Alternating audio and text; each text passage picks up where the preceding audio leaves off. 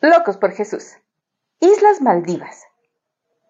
Esta hilera de 1.200 islas de 800 kilómetros de largo en el Océano Índico está considerada una de las naciones menos evangelizadas del mundo.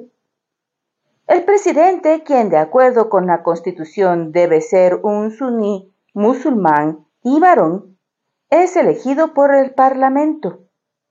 No se respeta la libre expresión para la prensa o para las religiones no musulmanas.